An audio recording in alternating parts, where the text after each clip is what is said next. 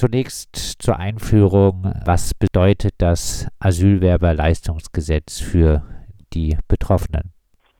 Ja, das Asylbewerberleistungsgesetz bedeutet, äh, dass sie aus der normalen Sozialhilfe, also heute vom Bürgergeld, ausgegrenzt sind, dass sie, ein, dass sie einem speziellen Sozialgesetz unterliegen, also die Personen, die im Verfahren sind oder zum Beispiel eine Duldung haben und äh, geringere Leistungen bekommen oder beziehungsweise die Leistungen heute auch noch in Sachleistungen nur gewährt wird. 2012 hatte das höchste deutsche Gericht klargestellt, auch migrationspolitische Erwägungen, die Leistungen an Asylwerberinnen und Asylbewerber sowie Flüchtlinge niedrig zu halten, um Anreize für Wanderungsbewegung durch ein im internationalen Vergleich eventuell hohes Leistungsniveau zu vermeiden, können von vornherein kein Absenken des Leistungsstandards unter das physische und soziokulturelle Existenzminimum rechtfertigen. Die Menschenwürde, so das höchste Gericht, äh, ist migrationspolitisch nicht zu relativieren. Hat die Politik dieses Urteil beachtet? Hat sich an den Leistungen im Asylwerberleistungsgesetz was verbessert? Die Politik hat äh, im Prinzip das Urteil nicht umgesetzt. Es gab 2019 von äh, damaligen Bundesinnenminister Seehofer ähm, ein Gesetz, was gesagt hat, zum Beispiel, dass Einzelpersonen Geflüchtete, äh, die zusammenwohnen, als eine sogenannte Partnerschaftsgemeinschaft äh, zu betrachten sind. Und daraufhin hat man die Betroffenen äh, in Regelstufe 2, also äh, wie eine Familie behandelt und damit abgesenkte Leistungen gerechtfertigt. Das waren dann speziell Betroffene, die dann in den kommunalen Unterkünften lebten, also auch äh, zum Teil nach 18 Monaten. Daraufhin hat das Bundesverfassungsgericht nochmals im Oktober 2022 in Urteil gesprochen, dass das nicht legitim ist, dass, dass das auch nicht dem Gesetz entspricht. Man hat wenig darauf reagiert und äh, mittlerweile laufen jetzt auch noch Klagen beim Bundesverfassungsgericht. Ähm, da erwartet man jetzt eigentlich auch ein Urteil dazu, weil genau diese Praxis auch in den Landeserstaufnahmeeinrichtungen gilt, dass sie äh, abgesenkte Leistungen bekommen, obwohl das nicht zulässig ist. Und äh, auch in dem Fall äh, wurde das Gesetz im Prinzip oder wurde der, der Beschluss des Bundesverfassungsgerichts nicht umgesetzt. Aber da wartet man jetzt drauf. Und dann will, wollen die Grünen und SPD und FDP im Bundestag nochmals das Asylbewerberleistungsgesetz überarbeiten. Aber wir gehen davon aus, dass da nichts dabei Gutes rauskommt. Wir selber fordern natürlich die Abschaffung des Asylbewerberleistungsgesetzes. Ich hatte es gesagt, äh, die heutige Zeit erinnert wieder fatal an Anfang der 90er Jahre. Eines ist aber anders. 1992 demonstrierten in Bonn etwa 200.000 Menschen für den Schutz des Asylrechts. Teilnehmerinnenzahlen einer linken Demonstration, die heute unvorstellbar wirken. Hast du eine Erklärung dafür, warum die antirassistische Bewegung aktuell so leise ist?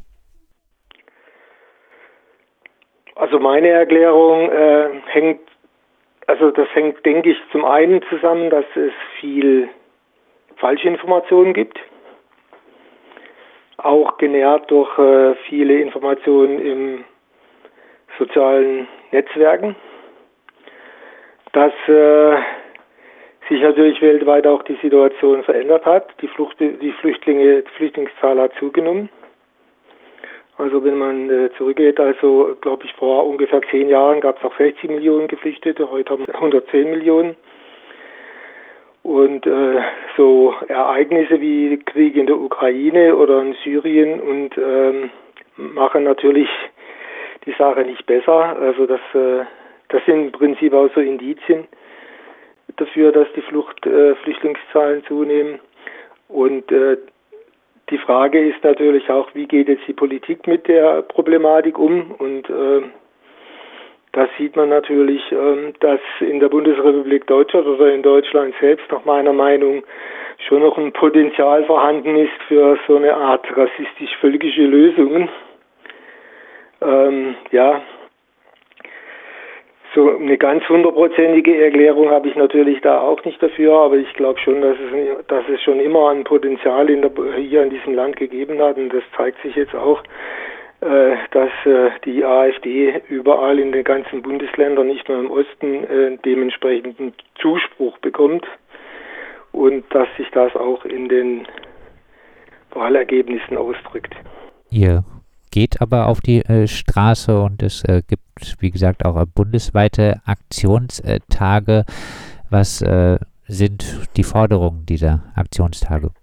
Also ich, ich denke, man muss natürlich auf die Straße gehen, um, um, um das mal äh, klar zu sagen. Äh, es, es, es, es, es ist kein Problem der Kommunen, Flüchtlinge aufzunehmen, sondern es ist ein Problem zum Teil der Finanzierung. Es ist politisch möglich, äh, diese ähm, Aufnahme zu handeln. Gar kein Problem. Und äh, wir sagen natürlich, äh, Menschenrechte gelten für alle, Grundrechte gelten für alle, ohne Unterschied. Und wer, wer diese Ebene verlässt, begibt sich sozusagen ins Rassistische. Und das muss man verdeutlichen, äh, dass das eine Politik ist, die im Hass enden und in Gewalt enden wird. Und da gehen wir auf die Straße und sagen, äh, wenn es eine Lösung gibt, dann kann die Lösung nur darin bestehen, dass wir sie gemeinsam lösen mit Geflüchteten und äh, auch mit den Menschen, die hier leben. Noch ein bisschen ausbuchstabiert äh, die Forderung der Demonstration? Also die Forderung der Demonstration, also wir haben das jetzt mal allgemein gehalten, soziale Rechte für alle, jegliche Ausgrenzung beenden und natürlich auch die Forderung ähm, Asylbewerberleistungsgesetz abschaffen. Aber wir dachten auch, ist uns leider nur bedingt gelungen, äh, dass wir das ein bisschen öffnen, dass wir auch ein bisschen die Wohnungsbaupolitik in die, im Blick nehmen, dass wir auch äh, Wohnungslose im Blick nimmt. Hätten auch gerne dabei, hätten sie auch gerne gehabt, dass sie mit dabei sind, haben das auch versucht. Erwerbslose und so weiter, prekär Beschäftigte.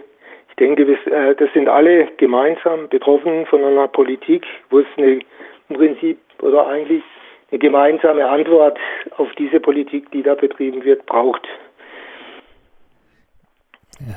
Ja, Stichwort Erwerbslose völlig auszuschließen ist ja auch nicht, dass wenn jetzt bei Geflüchteten ein Bezahlkartensystem eingeführt wird, dass nicht auch zu einem späteren Zeitpunkt andere äh, Bevölkerungsgruppen mal mit äh, solchen Dingen konfrontiert äh, werden und äh, kritisiert bei der Demonstration äh, oder gefordert wird auch die äh, Selbstversorgung statt entmündigender Vollverpflegung, wie wir es ja in den Landeserstaufnahmestellen haben, wo die Menschen nicht äh, kochen dürfen, äh, Gesundheitskarte statt diskriminierender Papierkrankenscheine, privates Wohnen statt äh, Lager der Zugang zum Arbeitsmarkt statt Arbeitsverbote und äh, tarifliche Entlohnung statt ausbeuterische Arbeit äh, für 80 Cent. Äh, ja, das vielleicht dieses letzte noch, das werden vielleicht nicht äh, alle wissen, das ist aber auch jetzt schon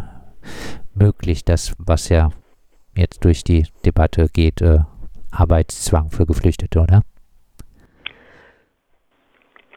Also äh, nach unseren Informationen, ja, es ist möglich, äh, nach dem Asylbewerberleistungsgesetz diese Arbeitsgelegenheiten von äh, mit 80 Cent die Stunde, wird auch praktiziert.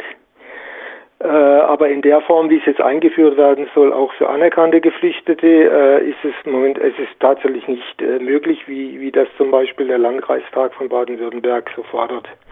Und wie es jetzt momentan auch bei dieser bei diesem Treffen da in Berlin äh, war, bei diesem asylpolitischen Treffen. Heißt der Deutschlandpakt, der würde die genau. Bedingungen nochmal deutlich äh, weiter verschlechtern, als sie ohnehin genau. schon sind.